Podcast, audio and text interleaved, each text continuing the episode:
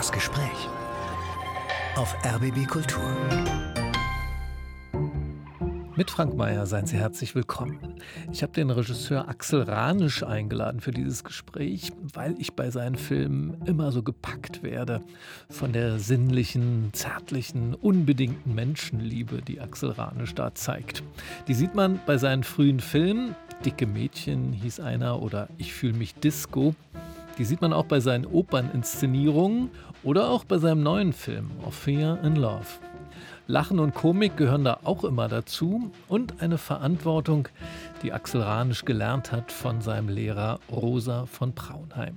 Ihr müsst an die Öffentlichkeit, ihr seid verantwortlich und das habe ich halt gefressen auch als Student von Rosa und ich weiß, dass man ein Vorbild sein kann und sein sollte, wenn man die Möglichkeit dazu hat. Also ich spüre da auch eine gewisse Verantwortung. Auch wenn es für meine Familie natürlich nicht immer leicht ist, dass ich mit allem rausplauze.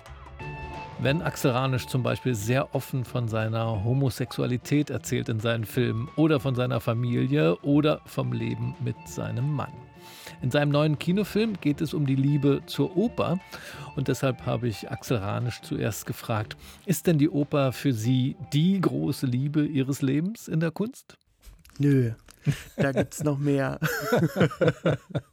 ähm, angefangen jetzt meistens mit den Konzertstücken in der klassischen Musik, als ich ein kleiner Junge war habe ich mich sehr in Tchaikovsky verliebt und in Beethoven, also so das mit sechs, sieben, was man, was einen so direkt anspringt. In der Pubertät war ich dann gefesselt von der Kraft von Rachmaninow und und dann, als ich, als ich angefangen habe zu, zu rebellieren oder wilder zu werden, ich habe hab mich dann für Dada interessiert und für Expressionismus und dann waren so die expressionistischen Russen meine ganz großen Lieben, meine Freunde. Ich, ich, ich hatte ja als Kind nicht so ganz so viele gleichaltrige Freunde. Ich mhm. fand Gleichaltrige immer ein bisschen schwierig.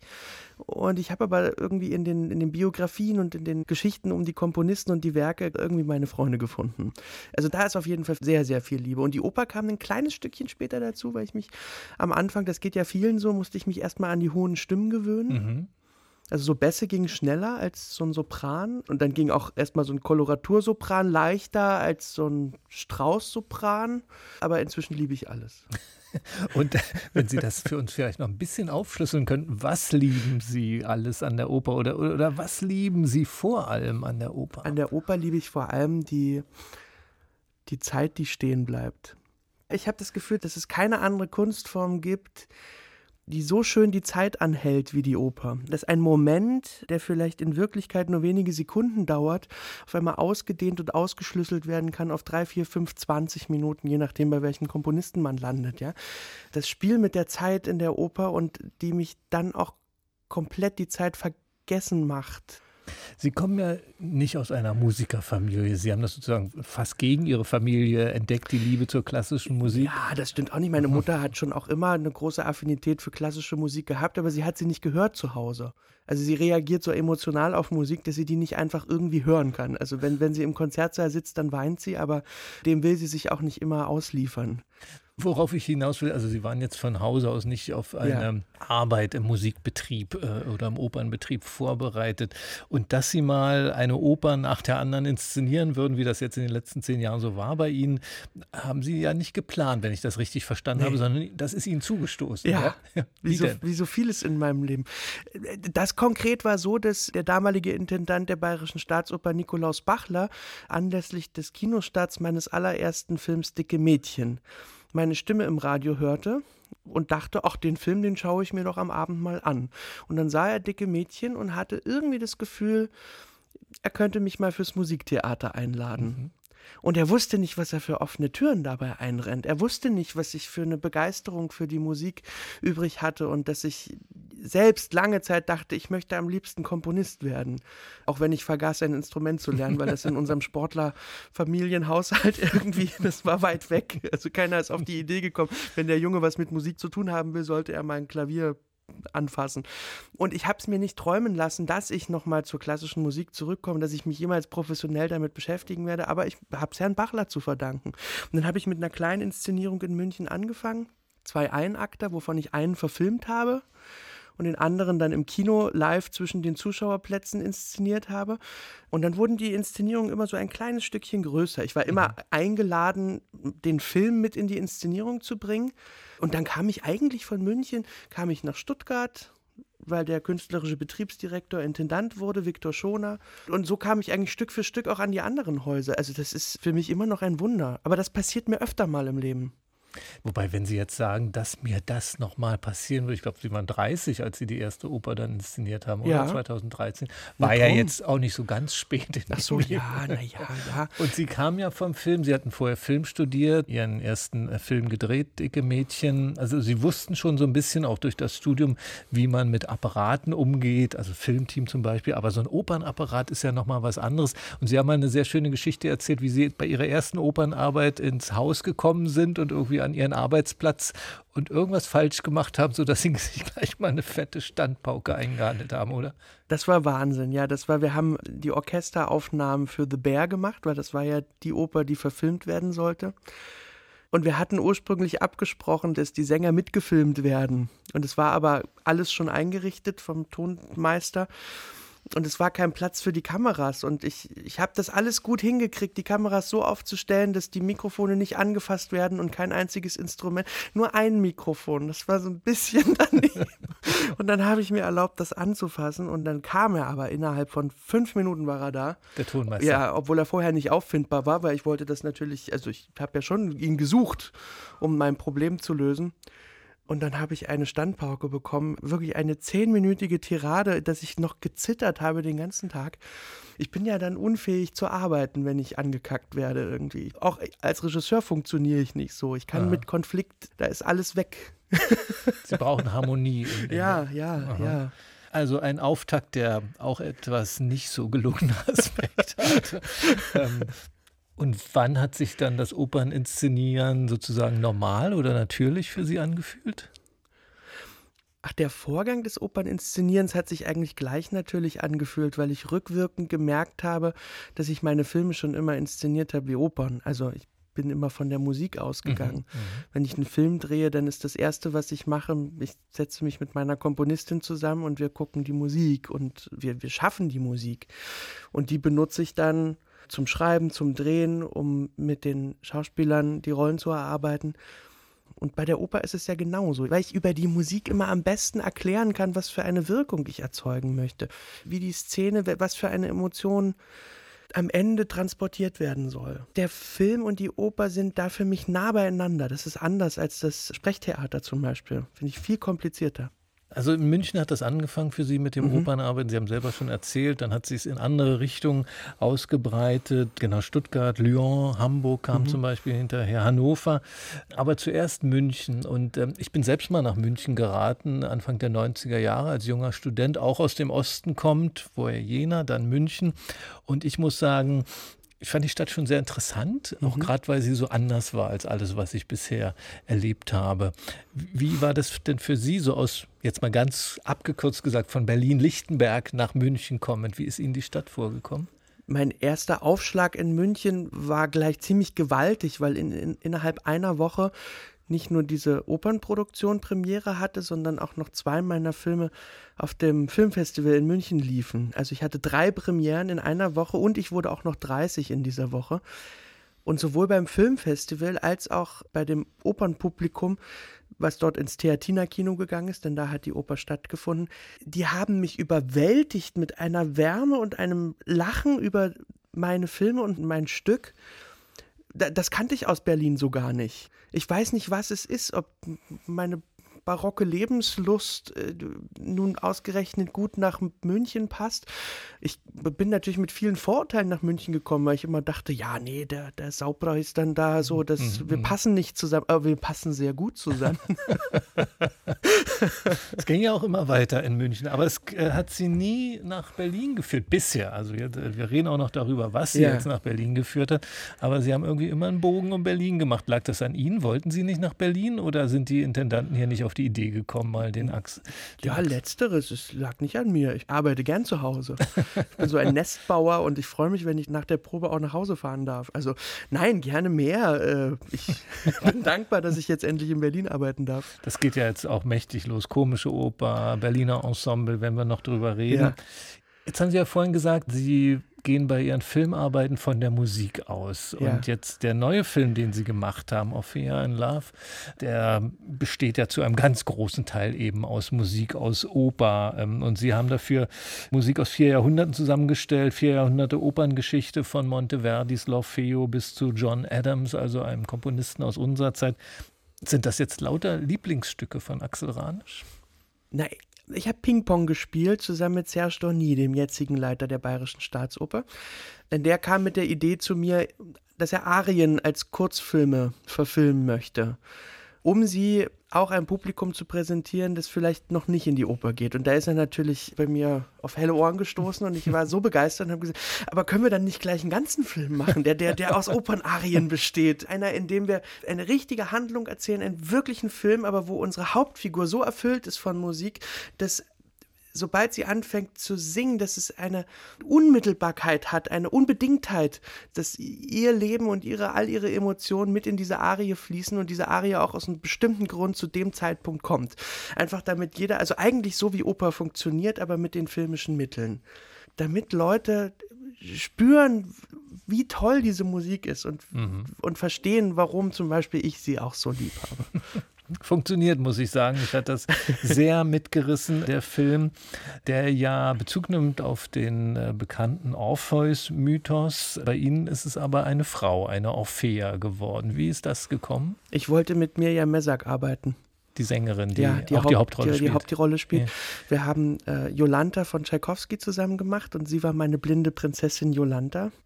Und sie hat so überwältigend gut gespielt. Ich hatte vorher richtig Sorge. Ich wusste nicht, wie bringt man einer Sängerin bei, wie eine blinde Prinzessin guckt oder spielt, weil die muss ja irgendwie auch die Augen aufhaben, um den Dirigenten zu sehen. Oder und sie kam mit dieser Rolle, die brauchte mich gar nicht. Die war im, im ersten Moment war die fertig und dann hatte die eine solche Kraft, dass man immer mit ihr ganz genau an den Haltungen arbeiten konnte. Aber es ging überhaupt gar nicht ums Handwerk. Also ich weiß nicht, wo sie das gelernt hat, weil es ist ihr erster Film jetzt.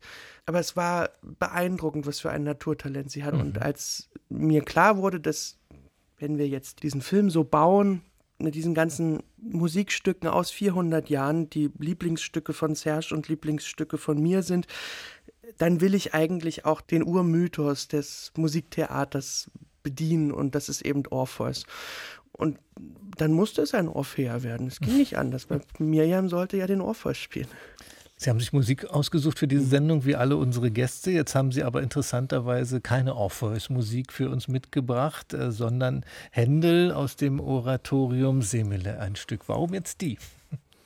Es ist ein wunderschönes Schlaflied. Ich dachte, naja gut, ein Stück aus dem Film muss ich ja nicht mitbringen. Also können Kön sich ja alle den Film angucken. angucken ja. so. und da ist ja Monteverdi und auch Gluck drin. Ich weiß nicht, der Händel, der bedeutet mir so viel. Ich, es ist unter den Barockkomponisten vielleicht mein allerliebster. Einmal, weil er natürlich ein Theatermann war und genau wusste, was er so geschrieben hat und was das für Effekte hat und wie das wirkt auf Publikum. Also er war eigentlich ein Filmemacher, so vom ganzen, vom ganzen Gestus her. Und dann gibt es von ihm Musik, die ist manchmal von einer solchen Einfachheit. Also meine Mama zum Beispiel, die kann mit Barock nicht so viel anfangen, aber wenn Barock einfach ist, dann weint sie. Also, und ich auch. Und dieses Stück, ich habe das in einem Film, in einem Kinderfilm verwendet von mir, Räuber, in dem mein Neffe die Hauptrolle gespielt hat ja, der ist von zu Hause weggelaufen und hat große Sehnsucht und dann wird dieses Lied für ihn gespielt und das bewegt mich. Dann hören wir dieses Lied jetzt aus Sleep Why Dost So Leave Me, gesungen von René Fleming.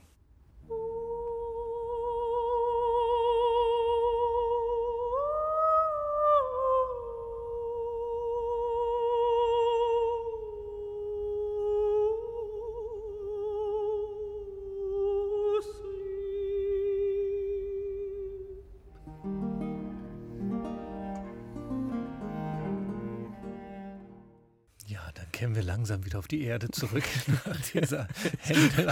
Fällt schwer. Mann. Ja, ja, wirklich. Oh Sleep Why Dost So Leave Me von René Fleming gesungen. Das Orchestra of the Age of Enlightenment hat sie hier begleitet unter der Leitung von Harry Bickett. Und die Musik hat uns Axel Ranisch hier ins RBB Kulturradio mitgebracht. Regisseur, Autor, Schauspieler, Musiker ist er. Und wir reden gerade über ihren neuen Film, Ophia and Love. Ihre Ophia singt so ganz wunderbar und verliebt sich in einen Tänzer, Ja. was ich als Zuschauer auch wieder wunderbar fand, weil damit ja nochmal eine andere Sprache in den Film kommt, eine andere Ebene des äh, sich miteinander Verständigens eben über den Körper, über den Tanz und den Körper. War das für Sie der Grund, diese Ebene reinholen zu wollen, warum Sie die Figur als Tänzer angelegt haben? Ja, ich wollte zum einen dieser höchstmöglichen Ausdrucksform mit der Stimme, dieser Orphea, etwas Stimmloses entgegensetzen. Und ich habe mir das aber beim Schreiben zusammen mit meinem Co-Autor Sönke Andresen haben wir den Tanz viel mehr als Tanz gesehen. Ich hatte keine Vision vor Augen, wie dieser Tanz sein kann und war auf der Suche nach einem Choreografen und habe den Moritz Ostrozniak gefunden, der also alle Szenen, in denen getanzt wird, im Film choreografiert hat. Und der las das Skript und sagte, hast du deinen Kolja schon? Und ich sagte, nein. So heißt die Figur. Ja, so Tänzer. heißt die Figur, genau, Mhm. quasi die Euridike-Figur. Und er sagt, ich weiß deinen Kolja.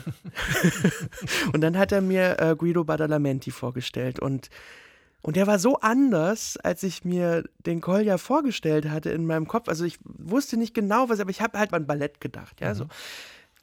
Aber was Guido da mit reingebracht hat, der hat unglaubliche Augen. Das war erstmal Wahnsinn, weil der, der kann gucken und, und ein einfangen mit seinen Augen in einer Weise, wie ich das selten erlebt habe. Und dann ist er ganz klein und hat eine merkwürdige Physiognomie und er tanzt nicht, sondern wie Sie es gesagt haben, er spricht. Er spricht durch seinen Körper, durch Bewegungen und er hat so was Straßenköterhaftes in diesen Film gebracht und seine Rolle so angelegt. Auf so eine tolle Weise, so einen ganzen Sack Dreck mitgebracht. Das gab es vorher im Skript gar nicht. Es ist ein ganz ungleiches Paar geworden. Und er setzt dieser Stimme eine Kommunikation mit dem ganzen Körper. Man kann das schwer beschreiben, man muss sich das angucken. Ich Entgegen. fürchte, man muss sich den Film ich, angucken. ich fürchte Also, auch. Also wirklich.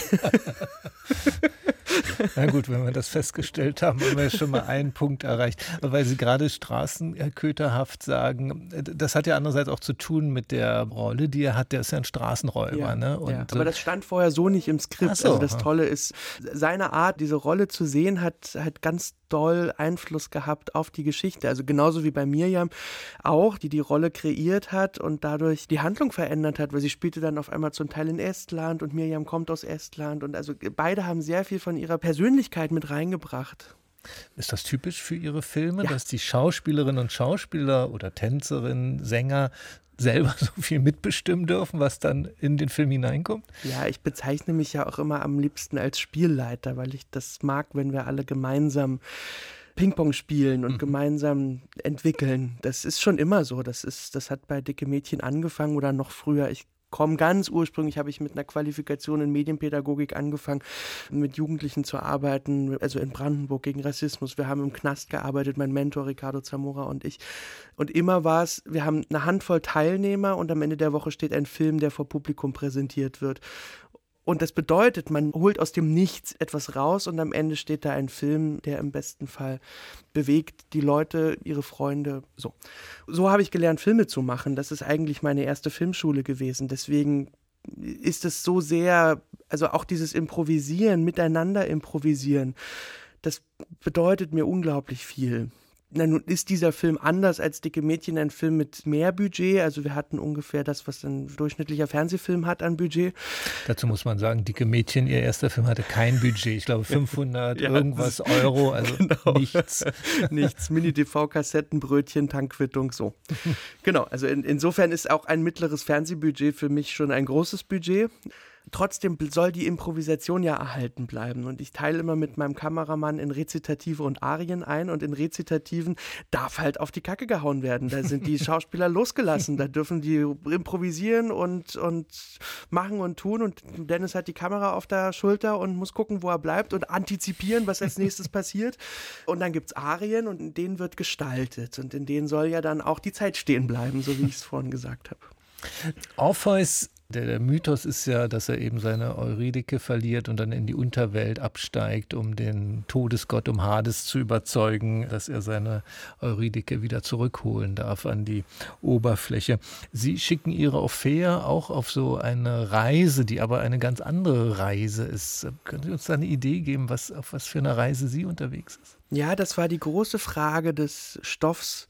Was ist denn eigentlich die Unterwelt? Mhm. Und am Ende war es Billa Bartok mit seinem Herzog Blaubart, der die Antwort gegeben hat. Eigentlich sind es die sieben Türen, die so zu Geheimnissen im Inneren führen. Und das war das Bild, mit dem ich dann plötzlich ganz glücklich war. Und Sönke und ich haben gesagt, ja, ja, die Reise ist eigentlich die Reise zum, zum dunkelsten Ort in uns selbst, zum Trauma vielleicht auch. Und, und auf die Reise begibt sie sich dann, um ihren Kolja zurückzuholen. Jetzt haben Sie bei dem Film mit Schauspielern gearbeitet, mit denen Sie auch schon in früheren Filmen gearbeitet haben. Heiko Pinkowski war wieder dabei, der ist ja immer dabei. Der ist immer dabei, der ist meine Muse. Das ist irgendwie, ich weiß auch nicht, ich liebe den.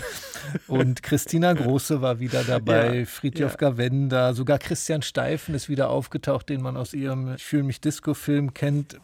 Diese Menschen, ist das für Sie sowas wie erweiterte Familie? Ja, auf jeden Fall hinter der Kamera auch. Also mhm. wir sind eine Filmfamilie.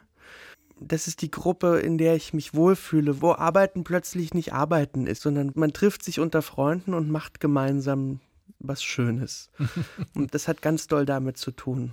Und das hat auch ganz doll damit zu tun, dass dann keiner Angst haben muss oder irgendwas, sondern dass wir eine Atmosphäre miteinander haben, in der wir eben gemeinsam Ideen haben und ich dann auch so dankbar bin für diese ganzen schönen Geschenke und eben auch Heiko und Christina und Hardy, Christian Steifen, die wissen, dass sie mir vertrauen können, ich weiß, dass ich ihnen vertrauen kann und das steckt dann auch die anderen an. Also das ist wie, ich weiß nicht, das ist wie Geborgenheit. Jetzt haben Sie ja aber andererseits, also es gibt, wenn wir mal auf Ihr Werk schauen, es gibt Ihre erste Kinophase, äh, Dicke Mädchen, ich fühle mich Disco, Alki Alki, noch ein früherer Film. Die sind 2011, 2013, 2015 angelaufen. Dann gab es jetzt eine längere Kinopause. Also Sie haben viele mhm. andere Sachen gemacht, im Opern inszeniert, bei zwei Fernsehen, Tat genau. Fernsehen, ja. Tatorte, am Theater haben Sie gearbeitet, aber beim Kinofilm gab es eine Pause. Woran lag das denn? Naja, es ist nicht so einfach, einen Kinofilm zu finanzieren. Und dann ist es schon auch frustrierend, dass wir in Deutschland so eine schlechte Kinokultur haben und viele Leute einfach nicht ins Kino gehen. Es ist jetzt vielleicht unfair, zu anderen Ländern zu schielen, aber es, in anderen Ländern läuft das ein kleines bisschen besser. Da gibt es eine Tradition. Ich glaube, wenn ich mich recht erinnere, gibt es solche Zahlen, wie das in Frankreich die Leute alle zwei Wochen ins Kino gehen und in Deutschland alle halbe Jahr. Mhm. So, und das merkt man natürlich auch. Und man muss sich auch als Co-Produzent bei so einem Film so den Arsch aufreißen, dass man diesen Film hinkriegt. Das ist was anderes, als wenn ein Fernsehsender zu dir kommt und sagt, drehen Sie dann und dann einen Film für uns und hier ist das Budget, dann weiß man genau, woran man ist. So ein Kinofilm ist, ist Kampf, also mhm. Kraftaufwand. Und wenn man dann den Film in die Kinos bringt und einen Monat mit dem rumreist und von Kino zu Kino kommt und dann vor zehn Leuten spielt, das ist frustrierend. Mhm. Und ich glaube, dass ich da erstmal eine Pause brauchte. Und dieser Film, der war auch nicht als Kinofilm geplant, äh, Orphea in Love, der hat sich dahin entwickelt. Also angefangen hat es mit einer Koproduktion mit der Bayerischen Staatsoper und das war eigentlich die Grundidee, zu sagen, wir machen einen Film. Und dann haben aber so viele Leute an den Film geglaubt.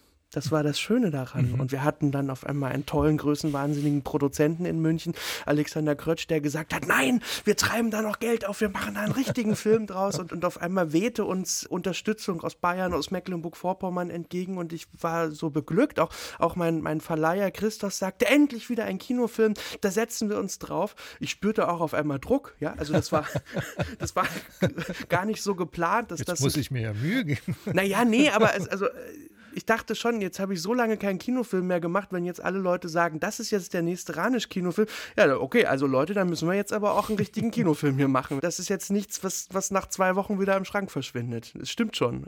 Das hat sich entwickelt. ist Ihnen wieder etwas zugestoßen. Ja, passiert. Wie, wie das Opern wieder passiert. Ich habe jetzt äh, in der Vorbereitung dieser Sendung ähm, jede Menge Artikel über Sie gelesen und das waren eigentlich fast alles Liebeserklärungen, muss man sagen. Das Wunderkind, Axel Ranisch, alle, ich fange jetzt nicht an, alles aufzuzählen. Es war einmal anders, als Sie bei zwei Tatorten Regie geführt haben. Da haben Sie Ach, doch. Es ist schon ab und zu mal anders. Ich habe jetzt neulich in Hamburg bei Trittico auch vom Publikum einen auf den Deckel gekriegt, weil ich es gewagt habe, in der Umbaupause Filme zu zeigen. Mhm. Wir sind in der, in der, Oper, nicht im Kino. es gab Aufstände. Genau, Sie, aber die Tatorte. Ja. Sie, Sie haben ja vorhin gesagt, dass Sie, wenn die Stimmung nicht gut ist, damit nicht gut umgehen können. Hat Sie das dann länger beschäftigt, so äh, dass Ihre Arbeiten nicht gut angekommen sind, wie eben im Fall dieser beiden Tatorte? Tatorte? Das beschäftigt mich immer. Also es passiert mir doch regelmäßig, dass Dinge äh, überraschend auf Gegenwind stoßen, wo ich nicht mit gerechnet habe. Und bei dem der zweite Tatort, der lief ja ganz gut eigentlich. Der hat nicht viel Aufmerksamkeit erregt, leider, weil es ein grandioser Tatort finde. Vor allen Dingen mit der sensationellen Musik von Martina Eisenreich, die für Waldlust eine eigene Sinfonie komponiert hat, bevor wir gedreht haben. Aber dieser erste Tatort, Bubble Dash, damit habe ich nicht gerechnet. Also das war eine tolle Versuchsanordnung, dass wir gesagt haben, wir arbeiten mit einem Amateurensemble, einem Amateurtheater aus Ludwigshafen. Die Martina Zöllner, die damals beim SWR Programmchefin war, hatte diese Idee. Sie sagte, wir müssen nochmal einen richtigen Ludwigshafen-Tatort machen. Und diese Bubble, also diese Hemshof-Schachtel heißt das Theater eigentlich in Ludwigshafen. Ich habe mir vorgestellt, in dem Theater könnte mal ein Mord passieren. So sind wir in die Sache reingegangen und das war natürlich wunderbar für mich. Also ich hatte auch mhm. andere Anfragen für Tatorte, auf die ich gar keine Lust hatte, weil ich dachte, na, warum soll ich denn jetzt einen normalen Krimi inszenieren? Aber mit denen mhm.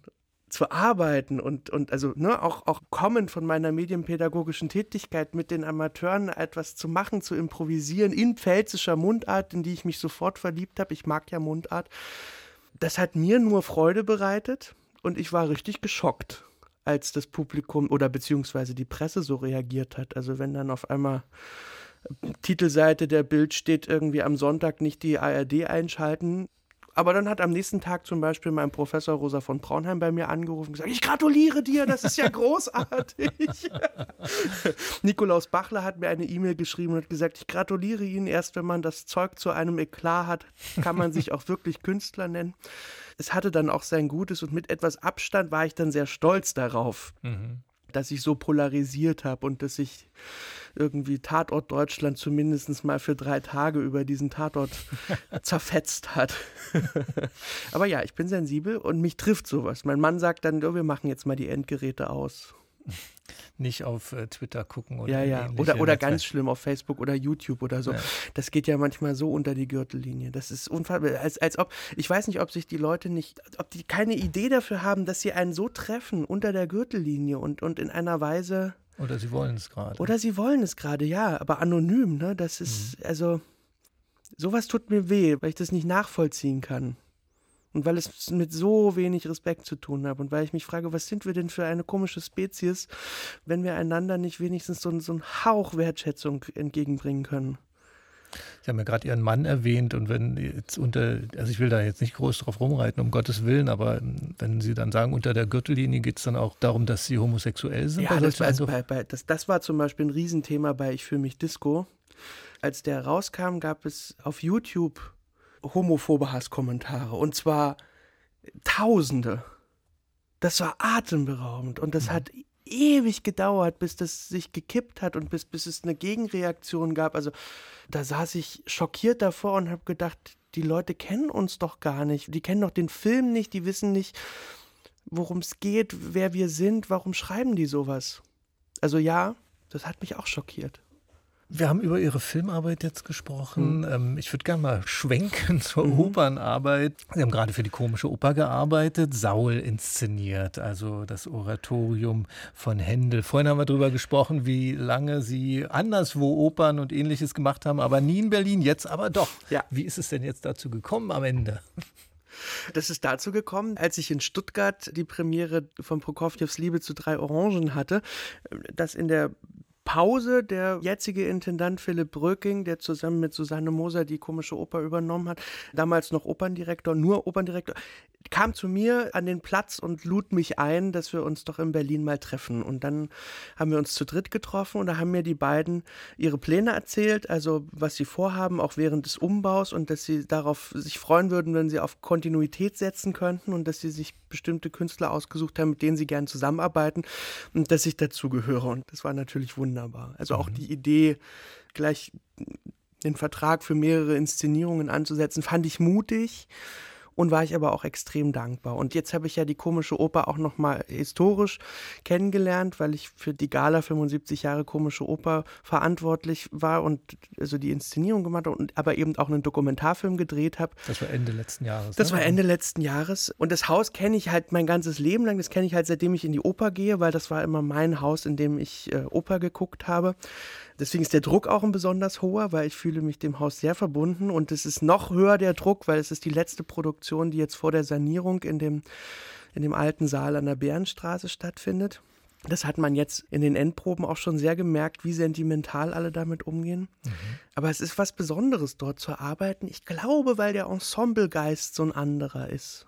Also weil es nicht so viele Gäste gibt, weil das ganze Haus eigentlich mit dem Orchester schon darauf spezialisiert sind zu gucken, was wird denn da auch dargestellt? Also wie wird das gespielt? Und, und es ist seit Felsenstein eine Spielfreude an diesem Haus. Es geht halt einfach nicht nur ums Singen, sondern es geht das Hand in Hand auf der Bühne. Und das würden natürlich wahrscheinlich alle Opernhäuser von sich behaupten, aber ich glaube, der Geist ist an der komischen Oper wirklich ein anderer. Dann lassen Sie uns gleich mal darauf schauen, was Sie noch vorhaben. Dann, Sie haben ja gerade gesagt, ein Vertrag mit mehreren äh, festgelegten Punkten. Da kommt noch sehr Interessantes auf uns alle hier zu. Jetzt hören wir erstmal Ihre zweite Musik. Da haben Sie ein Stück von Fazil Say für uns dabei. Was ist das und warum? Das ist ein Stück von Mozart, was wir alle sehr gut kennen. Das ist das Lieblingsstück auch meines Ehemanns. Und Fasil Say, weil wir ja aus der Improvisation kommen gerade und darüber gesprochen haben, verwandelt dieses Stück, was wir alle kennen, ein ganz kleines bisschen und fängt an rum zu improvisieren und rum zu jatzen. Das, was er am allerbesten kann. Das macht eine solche gute Laune. Das macht einen solchen Sinn. Und ich habe das Gefühl, wenn Mozart das mit dem Jazz schon gekannt hätte, er hätte es genauso gemacht.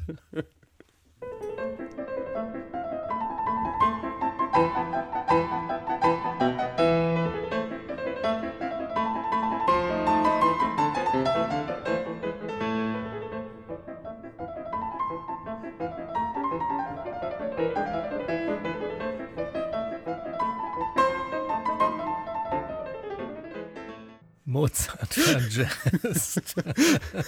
Axel Ranisch freut's hörbar, mich auch. Die Alatoka Jazz Fantasy von Fazil Say haben Sie hier im Gespräch gehört auf RBB Kultur. Axel Ranisch ist zu Gast. Wir haben über seinen neuen Film Affair in Love gesprochen. Jetzt reden wir über seine Arbeit an der komischen Oper in Berlin. Saul haben Sie gerade rausgebracht. Sie werden im kommenden Jahr was ganz anderes machen. Eine weitere Inszenierung für die komische Oper, die Oper Operette Messeschlager Gisela. Die hat Gerd Naczynski 1960 geschrieben. Also Gerd Naczynski, einer der bekanntesten Komponisten in der DDR. Was macht Ihnen denn Lust auf Messeschlager Gisela? Ja, die Musik ist sensationell und ich weiß nicht, wie würde man sagen, die Operette ist wirklich keck. ein freches Stück aus einer wilden Zeit, in der, also das ist ja noch vor Mauerbau, dass diese Operette entstanden ist und man merkt das dem Stück auch so an. Also ich glaube, es war auf der einen Seite eine wahnsinnig restriktive Zeit, in der das frühe sehr stalinistische Regime der DDR wirklich auch hart äh, gegen das eigene Volk gearbeitet hat. Und auf der anderen Seite war in der Kunst aber noch erstaunlich viel möglich. Und gleichzeitig gibt es so eine Virtuosität im Verstecken von Kritik und Andeutungen in Humor, in Witz. Also mhm. da war die DDR ja wirklich Weltmeister darin, im Kabarett politisch zu sein. Und das, das merkt man dieser Operette auch an. Und dann hat die Musik einen Schwung. Also das ist, ich habe das bei der komischen Oper, bei der Einführung schon so formuliert. Ich muss immer sehr stark an Silvester bei meinen Großeltern denken. Irgendwie die Art und Weise, wie da, wie der Bohle gemacht wurde und dann kam zu der Bohle irgendwie noch so ein ganzer Schluck mehr Cognac mit rein und dann waren da die Früchte und die sind süß und gleichzeitig ist man schnell besoffen und irgendwie im Fernsehen läuft ein Kessel bunt. Das irgendwie so, so fühlt sich diese Operette für mich an und die hat ganz viel mit so einem Zuhausegefühl zu tun. Also ich finde mich sehr wieder in dem Stück. Dann wird sie wahrscheinlich auch freuen. Ich habe gelesen, dass diese Inszenierung zu einer ganzen Reihe, neuen Reihe ja. der komischen Oper gehören soll, mit leichter Muse aus der DDR. Ja, heiteres Musiktheater. Und dass diese DDR-Tradition gepflegt äh, wird, äh, bedeutet das Ihnen macht das was? Ja, das macht ja Sinn. Also, ne, nachdem Barry Kosky die 20er Jahre durchforstet hat und, und mhm. Schätze gehoben hat, macht es ja Sinn, ein Stück weiter zu gucken und, und zu sehen, was es zu DDR-Zeiten Tolles gab. Klar freut mich das. Das ist für mich auch alles unbekanntes Repertoire. Mhm. Meine Mutter kannte Messeschlager Gisela sofort. Die aha, wusste Bescheid. Ich, fra ich frage die jetzt gerade tatsächlich, ich rufe sie auch regelmäßig an und sage, im Libretto steht folgendes. Ich verstehe nicht ganz, worauf der hinaus will. Mhm. Was spielt der da an? Und dann erklärt sie mir immer, was der Witz dahinter ist und warum man das so nicht sagen darf eigentlich. Und das ist sehr schön und ich bin sehr dankbar, dass ich meine Mutter da als, als, als Ratgeber habe. Ihre Mutter haben Sie jetzt mehrfach erwähnt, Ihren Mann auch. Sie sind ja. auch äh, ein richtiger Familienmensch, ja. habe ich öfter gelesen, oder? Ja, das ist so. Ja, Familie e-, erdet mich, hat mir alles beigebracht. Wir haben viele schwierige Situationen äh, in unserer Familie immer mit Humor gelöst und ich glaube, das hat mich extrem geprägt. Wie schön. Und eben auch als in der Rolle als künstlerische Beraterin ja. und Berater, wie wir gehört haben. Ja, ich, ich habe es ja auch immer alle vor die Kamera gezerrt. Also Mama spielt in Alki Alki eine kleine Rolle. Das ist auch wahnsinnig süß, was sie da macht. Meine Oma stand vor der Kamera, mein Neffe stand vor der Kamera. Also auch meine Schwester und mein Vater mussten schon mal in dem besagten Kinderfilm in Unterwäsche durch den Wald rennen, weil sie ja von zwei Räubern beim Pilzesammeln beklaut worden sind.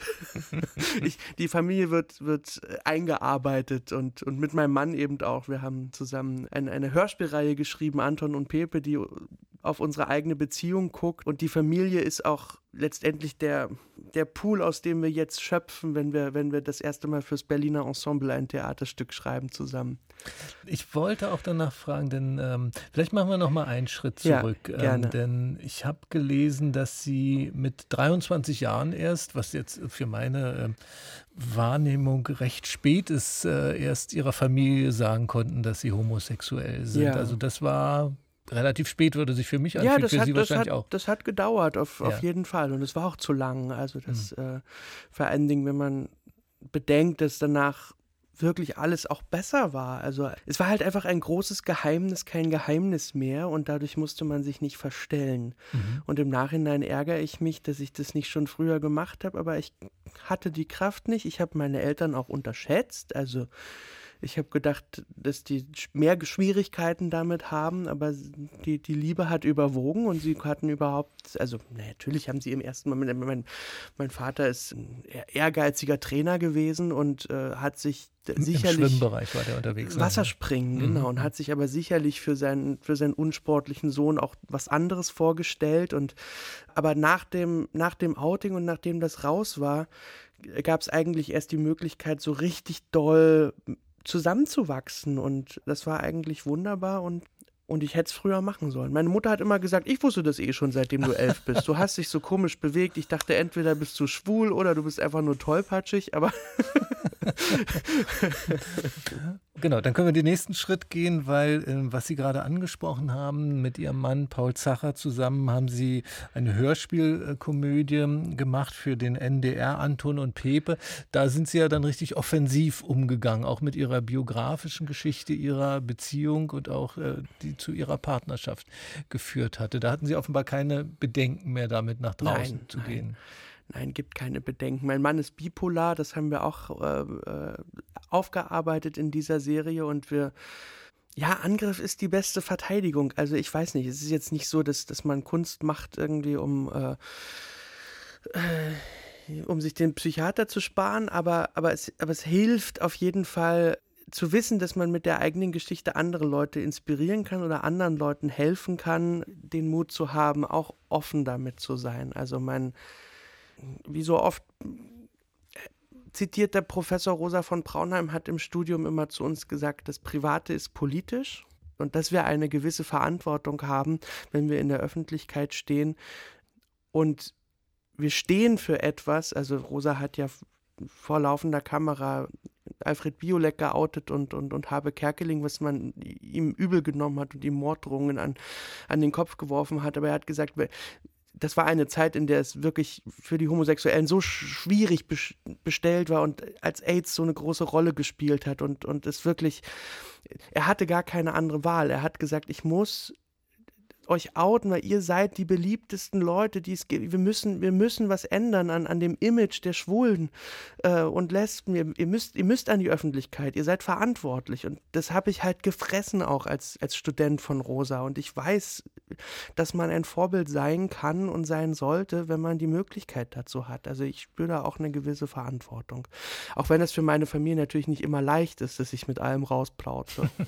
Wobei, Sie haben gerade das Wort Angriff genommen. Und das ist wiederum ja was Spezifisches, glaube ich, für Sie, dass Ihre Art des Angreifens ja, ist ihr Herz aufzumachen. Ja, genau. Ich, das genau. ich greife also mit Umarmungen an.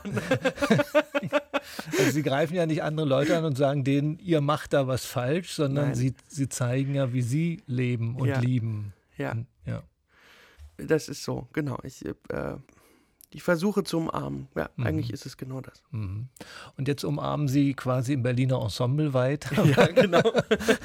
Weil das, was Sie in dieser Hörspielkomödie gemacht haben, eben Ihre Geschichte, die Ihres Mannes, erzählen Sie dann im Berliner Ensemble. Habe ich das richtig verstanden? Na, genau. Also es, es baut auf den gleichen Figuren auf und auf der Geschichte, äh, aber es wird natürlich komplett anders sein. So. Ja, ich habe, äh, Oliver Rieser hat mich an, angesprochen und gesagt, können wir uns treffen? Ich möchte, dass du was bei uns am Haus machst und ich habe ihm erstmal eine halbe Stunde Stunde erklärt, warum ich komplett der Falsche für, für Theater und für das BE auch bin und so weiter und dass ich das, äh, also das kann ich alles gar nicht. Und dann haben wir uns aber darauf geeinigt, dass es etwas ist, womit ich mich auskenne und dass ich es äh, zusammen mit Paul selber schreiben kann. Und dann habe ich gedacht, na gut, so, und es wird dann auch Musik eine große Rolle spielen. Das ist ja auch anders nicht vorstellbar bei Ihnen. Am 1. Dezember wird, glaube ich, die. Genau. Die Mutti, was machst du da? Als Sie vorhin da, dazwischen gegrätscht sind mit Ihrem Thema, wollte ich eigentlich noch was fragen zu dieser Ostgeschichte. Also, Sie machen jetzt diese Messeschlager-Gisela-Geschichte. Es gab ja in letzter Zeit so eine ganze Welle an neuen Auseinandersetzungen über das Verhältnis von Ost und West in Deutschland. Es gab so ein Buch, ähm, Der Osten, eine Erfindung des Westens von Dirk Oschmann, hatten wir auch mhm. in dieser Sendung hier zu Gast. Wie ist das für Sie, solche Debatten, die dann ja auch sehr schnell sehr scharf werden? Verfolgen Sie die oder machen Sie da lieber einen Bogen drum? Naja, sie irritieren mich, weil ich so ein Kind der 90er Jahre bin und ich habe relativ, ich habe das große Glück gehabt, mit 13, 14 relativ früh durch äh, im, im, es gab diese Bildungsstätte im Wannsee-Forum und dort war ich ständig. Und, und durch dieses Wannsee-Forum habe ich relativ früh ganz Berlin kennengelernt und vor allem den Gleichaltrige aus, äh, aus allen Be Berliner Bezirken, West wie Ost. Und es war so vollkommen furzegal, aus welchem Bezirk wir kamen damals, wenn wir zusammen Theater gespielt haben oder andere künstlerische Projekte dort verwirklicht haben. Und deswegen war das, ist das für mich sehr merkwürdig, dass uns das Thema wieder eingeholt hat. Ich habe das nicht äh, auf dem Schirm gehabt, ganz mhm. lange Zeit. Es ist äh, in den letzten Jahren dazugekommen, weil es natürlich irgendwie eine politische Dimension bekommt, weil, weil wir manchmal nicht nachvollziehen können, äh, warum ausgerechnet so viele AfD-Wähler aus dem Osten kommen. Also ich weiß nicht, so, solche Diskussionen gibt es ja und ich habe selbst keine richtig klugen Erklärungen dafür, außer dass ich das Gefühl habe, äh, da fühlen sich sehr viele Menschen nicht wertgeschätzt und reagieren aus diesem Grund heraus irrational. Und das ist sicherlich was, was klug ist aufzuarbeiten und was mhm. man sich angucken muss. Ähm, ja, aber es irritiert mich natürlich. Weil es hat, es hat in, in, in meiner Kindheit, Jugend so keine Rolle gespielt. Gleichzeitig Ihre Filme, vorhin haben Sie mal gesagt, ich kann jetzt nicht schon wieder der, meine Geschichte in, in Lichtenberg. naja, da, da lebe ich halt äh, mein ganzes Leben. Aber Sie machen es ja trotzdem immer wieder. Also Sie haben es bei Ihren frühen Filmen gemacht. Sie haben, ja. glaube ich, auch mal in Lyon eine Oper inszeniert ja. und die Filmteile haben aber auch wieder im Lichtenberger Plattenbau gespielt. Ja, ich habe die Plattenbauten sogar auf die Bühne gestellt. da stand auf einmal WBS 70 in Lyon auf der Bühne. Und das Schöne ist, in Lyon hatten Sie da, das, da konnten Sie so sofort was mit anfangen, weil es gibt ja auch diese Bonlieus in Frankreich und also die Häusertypen, das ist, das ist ja international. Ich, mir wird ja immer ganz warm ums Herz, wenn ich irgendwo bin und ich sehe unsere WBS 70 Bauten in der Hohen Tatra oder in der Mongolei oder was weiß ich. Aber das heißt, von dem Ort zu erzählen, an dem Sie sich am meisten zu Hause ja. fühlen, das ist Ihnen ganz wichtig. Ja, ja. Ich habe bei Rosa von Braunheim gelernt, erzähl Dinge, von denen du Ahnung hast. So, nur dann bist du authentisch und nur dann, wenn du mit deinem Blick eine Geschichte erzählst. Es gibt ja nicht so viele Geschichten, ne? so, aber nur wenn, wenn, wenn wir sie mit unserem Blick erzählen und das, das Einzigartige aus unserer Blickperspektive in den Film reinpacken, dann ist der Film wichtig und sehenswert. So. In Ihrem Fall gibt es, glaube ich, auch nochmal eine sehr stark ausgeprägte Form der Heimatverbundenheit, weil, wenn ich es richtig verstanden habe, leben Sie in der Wohnung, in der Sie auch aufgewachsen sind, bis heute, oder? Ja, ist, äh, es ist pathologisch aufzuarbeiten.